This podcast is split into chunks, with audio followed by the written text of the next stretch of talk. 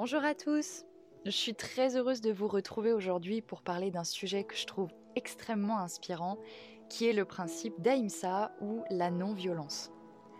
Alors si vous avez écouté mon précédent podcast sur les huit branches du yoga, euh, vous savez hein, qu'Aïmsa c'est le premier des yamas, qui sont ces cinq qualités morales à cultiver pour faciliter notre élévation personnelle. Alors, il faut vraiment pas sous-estimer l'importance d'Aïmsa dans le yoga, hein, parce que c'est une pratique active en fait qui déterminera toute l'activité des autres branches du yoga. D'ailleurs, je vous invite vraiment à aller écouter mon podcast sur les huit branches du yoga, justement, euh, pour y voir plus clair en fait dans tout ce qu'on va raconter aujourd'hui. Alors, je vous le disais, euh, c'est un sujet qui est très passionnant, mais aussi euh, qui est très vaste. Donc, évidemment, je ne vais pas chercher à être exhaustive aujourd'hui dans un podcast qui va durer 20 minutes. Je voudrais plutôt en fait définir Aïmsa le plus clairement et le plus simplement possible avant de vous présenter quelques-unes de ses implications dans notre vie de tous les jours. Et à la fin de cet épisode, euh, je vous donnerai même quelques petits conseils pour appliquer au mieux ce principe et le laisser faire complètement partie de votre vie. Alors, je ferai un peu plus tard un autre podcast sur Aïmsa, hein, mais qui concernera plutôt son application dans la pratique du yoga cette fois-ci. Alors littéralement, la signification d'Aïmsa, c'est ne pas blesser, ne pas nuire. Et on le traduit très souvent par la non-violence. Donc il s'agit en fait de cultiver la bienveillance, la paix, le respect de toute créature vivante, euh, le but étant de ne pas créer de dommages à qui que ce soit, que ce soit en, en acte, en parole, mais aussi en pensée. Alors on pourrait croire qu'il y a une grosse différence entre, euh, par exemple, penser à frapper quelqu'un, menacer de frapper quelqu'un et effectivement frapper quelqu'un. Et le yoga, en fait, ne fait pas du tout cette distinction, et euh, de façon assez logique, je trouve, puisque la, violence physique ou verbale est de toute façon toujours précédée de sa, de sa visualisation en pensée. Alors, je voulais aussi revenir sur la traduction de non-violence, euh, qui est un peu trompeuse, je trouve, puisqu'on aurait tendance à se dire qu'en fait, il suffit de se contenter de ne rien faire de mal. Mais Ahimsa va vraiment au-delà de ça, puisque ça implique en fait de supprimer tout ce qui va nuire à la paix et surtout de la cultiver activement, la paix, hein, en nous. Nous ne restons donc pas passifs, mais nous pratiquons la compassion, la compréhension, le respect et la considération hein, chaque jour, tant dans nos pensées que dans nos actions.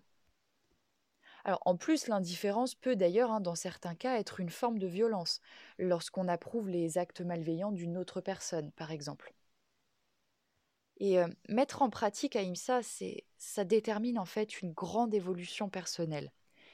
Et pour aller dans cette direction, il faut, avec patience, examiner tous les jours nos motivations, nos intentions et nos pensées. Alors, d'autant qu'il y a énormément d'applications possibles d'Ahimsa. Hein. On peut être bienveillant avec nous-mêmes, bienveillant en pensée, en parole, physiquement, envers les autres êtres humains, envers les animaux, envers euh, l'environnement, la planète Terre, que sais-je. Euh, je pourrais évidemment pas toutes les couvrir en un seul podcast. Donc je vais plutôt ici chercher à aborder Aïmsa hein, sous l'angle de notre quotidien finalement parce que je suis vraiment convaincue qu'en y mettant un petit peu plus de paix et de bienveillance, nous avons le, pouvoir de le changer et surtout de changer celui des autres avec une puissance qu'on ne soupçonne même pas. Alors la première implication d'Aïmsa se trouve en nous-mêmes en fait et plus précisément dans nos pensées. Aïmsa nous invite à supprimer toute pensée, toute émotion et tout sentiment qui serait malveillant envers nous-mêmes et envers autrui. Et c'est vraiment quelque chose qui est compliqué à faire, je vous l'accorde. Parce que le monde entier, en fait, c'est un théâtre de désaccords, de conflits et de toutes les autres pulsions de violence qu'on connaît. Rien qu'à notre échelle, hein, on doit tous les jours gérer des conflits qui sont plus ou moins vifs, euh, des événements qui troublent notre paix et euh, on doit gérer aussi des angoisses hein, qui ne font que miner encore plus notre tranquillité. Et face à tout ça, euh, Aïmsa nous incite en fait à vivre la paix d'abord en nous-mêmes. On part du principe que le monde ne sera en paix que lorsqu'il sera peuplé d'individus qui seront eux-mêmes profondément pacifiques. Et pour ça, il est vraiment indispensable que nous soyons conscients de notre vie intérieure. Donc en fait, il faut s'entraîner à observer l'activité de notre mental et à être conscient de ce que nous pensons, ressentons et cultivons à l'intérieur de nous. Et la clé, je crois, hein, ici, c'est de ralentir, puisqu'on ne peut pas laisser place à la conscience si tout va trop vite. Sinon, les émotions et les réactions, elles finiront toujours par reprendre le dessus, et euh, notamment hein, les émotions et les réactions qui fragilisent notre paix intérieure. La colère, la critique, la jalousie, euh, la peur, le doute, le soupçon, l'anxiété. Donc toutes ces pensées, elles agiront en fait comme des obstacles à la pratique d'Aïmsa. Et en prenant le temps d'être observateur de toute cette agitation, on peut prendre de la distance en fait par rapport à chaque événement que l'on est amené à vivre au quotidien. Et prendre de la distance aussi par rapport à nos tendances à réagir et par rapport à nos humeurs. Donc c'est là qu'on peut créer suffisamment de, clarté mentale et choisir ce qu'il faut dire ou faire pour contribuer à la paix. Et ça laisse aussi la place hein, pour se poser les bonnes questions. Est-ce que ce que je fais ou ce que je m'apprête à faire est bienveillant? Pourquoi je prends cette décision? Est-ce que je dois vraiment euh, garder ce comportement? D'autant que observer, c'est aussi accepter. Accepter les pulsions qui surviennent, qu'il s'agisse de, râler, d'insulter, de vexer, de se mettre en colère. Euh, donc accepter ces pulsions-là plutôt que de les refouler. Parce qu'une émotion refoulée, en fait, c'est finalement une émotion qui reste bloquée en nous et donc que nous continuons à, cultiver même malgré nous. Et je crois que c'est ça hein, le premier pas vers la non-violence, c'est se reconnecter à soi pour s'observer et laisser place à de l'indulgence et à de la patience envers nous-mêmes. Pour justement faire la paix soi-même et se rendre compte et enfin, se rendre compte qu'avant de pouvoir le, faire avec les autres, il faut d'abord le faire avec soi-même. Donc d'où l'importance de toutes ces pratiques qui nous aident à mieux nous connaître, hein, qu'il s'agisse de la méditation, du yoga et autres, autres pratiques de ce genre. Alors, cultiver Ahimsa dans nos pensées, c'est vraiment un travail qui est très rigoureux, qui exige beaucoup de, ténacité et surtout d'humilité, parce qu'il peut échouer à n'importe quel moment, dès lors qu'on est blessé, fatigué ou stressé, par exemple. Et donc, dans, tous ces cas-là, finalement, on est plus soumis euh, à nos émotions. Alors on le comprend, hein, cultiver Ahimsa, ça revient aussi à s'occuper de nous pour éviter justement cette fragilité émotionnelle. Et on en arrive alors à la seconde implication d'Aïmsa au quotidien dont je voulais vous parler, qui est la non-violence envers nous-mêmes. Est-ce que vous avez déjà remarqué à quel point on pouvait faire preuve d'auto-malveillance? À quel point on pouvait se critiquer? On connaît tous hein, ce discours intérieur un petit peu mesquin euh, qui répète que euh, je ne suis pas assez, je ne suis pas capable, ou au contraire je suis trop ci ou trop ça tout ce que vous ne diriez pas à quelqu'un d'autre finalement, parce que ce serait justement beaucoup trop violent. Il faut comprendre que Ahimsa ne peut ni se vivre ni se réaliser sans l'amour et l'estime de soi. On doit le ressentir en nous, puisque on ne peut pas offrir au monde ce que nous n'avons pas incarné et ce que nous ne faisons pas. Et si on ressent l'anxiété, la peur, la colère, eh ben, on fera naître tout ça dans toutes nos relations. Donc pratiquer Ahimsa, c'est aussi cesser cette autodestruction avec notre mental et notre corps. Donc c'est apprendre à aimer et à prendre soin de ce corps qui est ce temple hein, sans lequel nous serions incapables de nous incarner. C'est apprendre aussi à cesser cette relation conflictuelle avec lui, qu'il s'agisse d'une mauvaise gestion de la nourriture, euh, d'une indifférence à son égard ou d'une activité physique qui serait beaucoup trop ou pas assez développée c'est apprendre à écouter ce corps et à le respecter, tout en acceptant ses limites et ses faiblesses. Et d'ailleurs, lorsque l'on n'est pas en paix avec son corps, il est difficile de l'être avec son mental, et vice-versa. Ce mental par lequel on se condamne, ce mental qui se blesse, qui se vexe, qui nous rabaisse, qui nous critique ou qui nous juge constamment.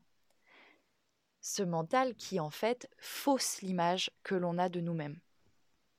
Alors Aïmsa nous demande de stopper ce bavardage mental incessant, négatif et auto-centré. Et Aïmsa nous rappelle aussi que la paix, c'est la solution à ce problème. Bah oui. Pourquoi créons-nous autant de violence vis-à-vis de nous-mêmes? Donc on le sait, on a été construit dans cette société qui est faite de compétitivité, euh, de peur, de vitesse et de, euh, Moi, je dis de toujours plus parce que je trouve que ça englobe bien tout ça. Et en fait, on cherche à se modeler en référence à cette société, aux autres et à ce qu'ils attendent de nous. Tout ça pour au final être mieux accepté, valorisé et pour être mieux aimé. Mais si nous cherchons tant à être aimés et acceptés, pourquoi ne pas commencer à le faire avec nous-mêmes? Pourquoi ne pas cultiver en nous ce que nous cherchons désespérément partout ailleurs, au point de, modifier hein, qui l'on est parfois? Parce que si on apprend à s'aimer tel que l'on est, cet amour va développer en nous de la paix et de la bienveillance, donc en nous, hein, mais aussi autour de nous. Alors pratiquer Ahimsa, ça revient aussi à être aligné avec soi-même, avec ses projets, avec ses goûts et avec ses envies. Et pas à créer un personnage justement dans le but de plaire ou de rentrer dans un moule et donc de recevoir de, l'amour ensuite. Il s'agit vraiment de respecter la personne que nous sommes vraiment et naturellement. Et donc choisir de se respecter, ça passe par des choses très très simples. Euh, prendre soin de soi, euh, c'est d'ailleurs une première marque de non-violence. Hein. Euh, limiter les états de stress, faire des choses bonnes pour soi, pour son esprit, dormir suffisamment, se relaxer, mettre en place des rituels. autant de façons en fait de nous honorer et de prioriser notre équilibre et de cultiver la bienveillance donc avec nous-mêmes et en fait autour de nous par voie de conséquence. Et ce qui nous amène d'ailleurs hein, à la troisième implication d'Aïmsa dont je voulais vous parler, euh, qui est la non-violence au quotidien et envers autrui. Parce que une fois que nous avons mis en place ce travail intérieur, on peut commencer à évaluer notre vie extérieure. Et je pense d'ailleurs que nous serons tous très surpris de voir la place que nous accordons à la colère et à la frustration au quotidien. Le conducteur agressif qui va nous couper la circulation, le patron qui n'est encore pas content, euh, le stress de notre partenaire qui va venir exploser contre nous. Donc tout ça, ce sont des situations dans lesquelles on emprunte très souvent la voix de la colère, que l'on exprime en fait à voix haute ou en silence. Hein. Euh, et tout ça à cause de l'injustice dont on va se sentir victime. On contre-attaque et on va se couper émotionnellement complètement de l'autre on sacrifie notre tranquillité et on se laisse empoisonner par nos émotions. Et le bilan de l'histoire, c'est que nous ne sommes ni sereins ni heureux. Alors qu'on a le choix en fait. Nous avons le choix d'aborder chaque expérience frustrante du quotidien dans le calme ou dans l'agitation. Et Aïmsa nous invite justement à choisir la voie la plus haute, qui est de rester calme face à toute forme de conflit, euh, du petit accrochage jusqu'à l'insulte reçue euh, complètement gratuitement et injustement. Alors, je ne suis pas du tout en train de vous dire qu'il faut se laisser faire, hein, mais que la solution se trouve toujours dans la compréhension des choses, euh, calme et tranquille. Parce que ce n'est que là qu'on peut prendre des décisions éclairées plutôt que d'être réactif ou réactive en ne se laissant pas être affecté par le conflit. Ahimsa, c'est en fait l'exercice très difficile euh, qui est celui d'offrir la paix et la compréhension à tous ceux qui sont en colère contre nous. Parce que en surmontant ce désir de justifier nos émotions et donc de s'engager dans le conflit, on gagne en fait petit à petit en aisance et on peut aussi créer des liens qui sont beaucoup plus profonds avec tout le monde. Je vous encourage vraiment à observer quelle motivation euh, vous, vous incite à créer ou à entretenir un conflit. Et je pense que vous serez très surpris de voir qu'avec le recul, ces prétextes vous apparaissent complètement futiles ou inutiles. Et c'est à nous de trouver des approches plus pacifiques hein, pour cesser de nous accrocher aux différents qu'on entretient et à terme euh, éliminer les états d'inquiétude et de colère. Alors il y a plusieurs choses hein, qu'on peut mettre en place pour cultiver la paix dans nos relations, donc évidemment, on peut déjà s'abstenir de frapper, d'insulter ou de menacer les autres. C'est déjà un très très bon début. D'autant qu'à force de répétition, euh, la violence devient vraiment une habitude euh, qui va s'installer de manière complètement vicieuse. Mais on peut également travailler à ne pas prendre les choses personnellement. Il faut comprendre en fait et reconnaître que nous partageons les mêmes besoins les uns et les autres et que derrière la colère, la réactivité ou le ressentiment de l'autre se cache toujours un besoin d'amour, de compréhension et d'empathie. D'où l'importance également d'étendre notre capacité à pardonner pour les actes ou les mots qui nous blessent ou qui nous ont blessés. C'est une vertu qui est vraiment essentielle dans notre vie parce qu'elle va nous libérer du sentiment de colère et du désir de vengeance, et donc nous permettre d'entretenir euh, plus d'ahimsa dans notre vie. C'est une grande richesse hein, que de se séparer de ce genre d'émotions, parce que de toute façon, la violence contre l'autre, c'est toujours violence contre soi-même. Si je m'énerve, le problème n'est pas chez l'autre envers qui je porte ma colère. Il est en moi. Et en fin de compte, c'est à moi que la colère fait mal. Euh, physiquement, ça va souvent se ressentir dans le ventre ou dans la poitrine, ou mentalement, avec toute l'agitation qu'elle va provoquer. Et on se rend bien compte en fait à quel point on est tous interdépendants, puisque chaque pensée et chaque action de chaque individu va influer sur l'état général de paix et d'unité dans le monde. Donc mon bonheur sera aussi celui de l'autre. Et lorsque nous faisons un effort quotidien pour laisser place à l'harmonie dans notre cœur et dans notre esprit, on va finalement finir par ressentir cette interdépendance autour de nous et donc aimer davantage. Il faut vraiment retenir hein, que toute forme de violence va engendrer un nouveau cycle de violence, qui ne fera donc que se perpétuer. Et en plus, l'agressivité dont on fait preuve, elle nous revient toujours sous une autre forme, euh, qu'il s'agisse de rejet, de mépris ou de, prise de distance euh, par l'autre. Alors, je voudrais aussi profiter de vous parler de, quelque chose qui me semble très important dès lors qu'on aborde le sujet de d'Aïmsa et de la non-violence. Alors, vous l'avez remarqué depuis le début du podcast, je n'ai fait que parler euh, de la non-violence entre, entre humains en fait. Mais Aïmsa, ça signifie bien non-violence à l'égard de toute créature. Et donc, ça ne se limite pas qu'aux êtres humains. En fait, Ahimsa, c'est un principe qui va servir de fondement au végétarisme ou au végétalisme. Et euh, je suis d'ailleurs moi-même devenue végétarienne hein, lorsque j'ai découvert et étudié les huit branches du yoga. Parce que j'ai commencé à me poser des questions euh, sur certaines de mes actions, et notamment justement à ce sujet, euh, ce, qui était de ma consommation de, de viande ou de, de cosmétiques testés sur les animaux, par exemple. Et je me rendais compte que moi qui, euh, aime profondément les animaux, je, les mangeais en fait, et je participais à un cycle de violence qui est absolument inouï à leur encontre.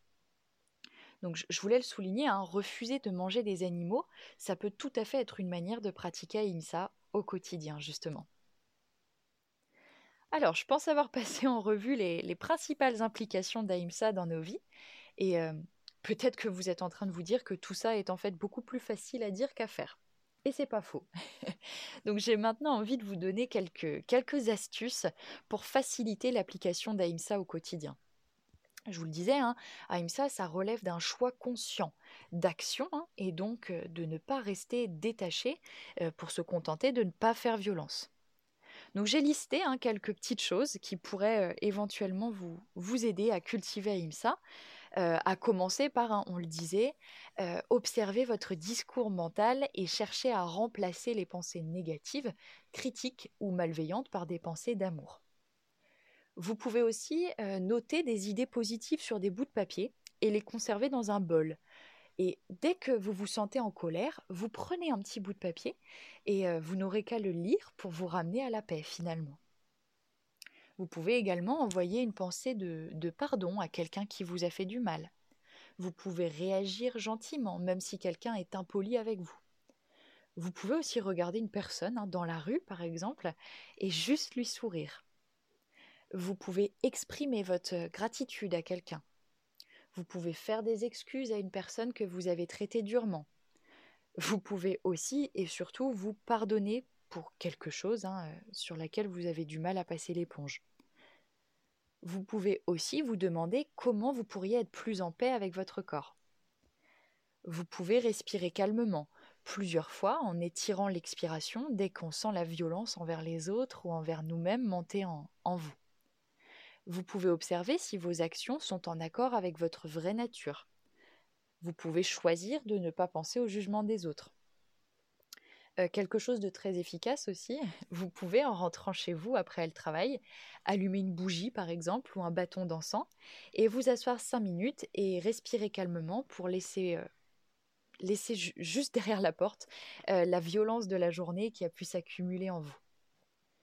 Et enfin, last but not least, je dirais, vous pouvez choisir de réduire ou de supprimer carrément votre consommation de viande. Donc voilà pour ce podcast. j'ai vraiment, je l'ai vraiment trouvé passionnant. Enfin, en tout cas, l'écrire, je l'ai trouvé ça extrêmement passionnant.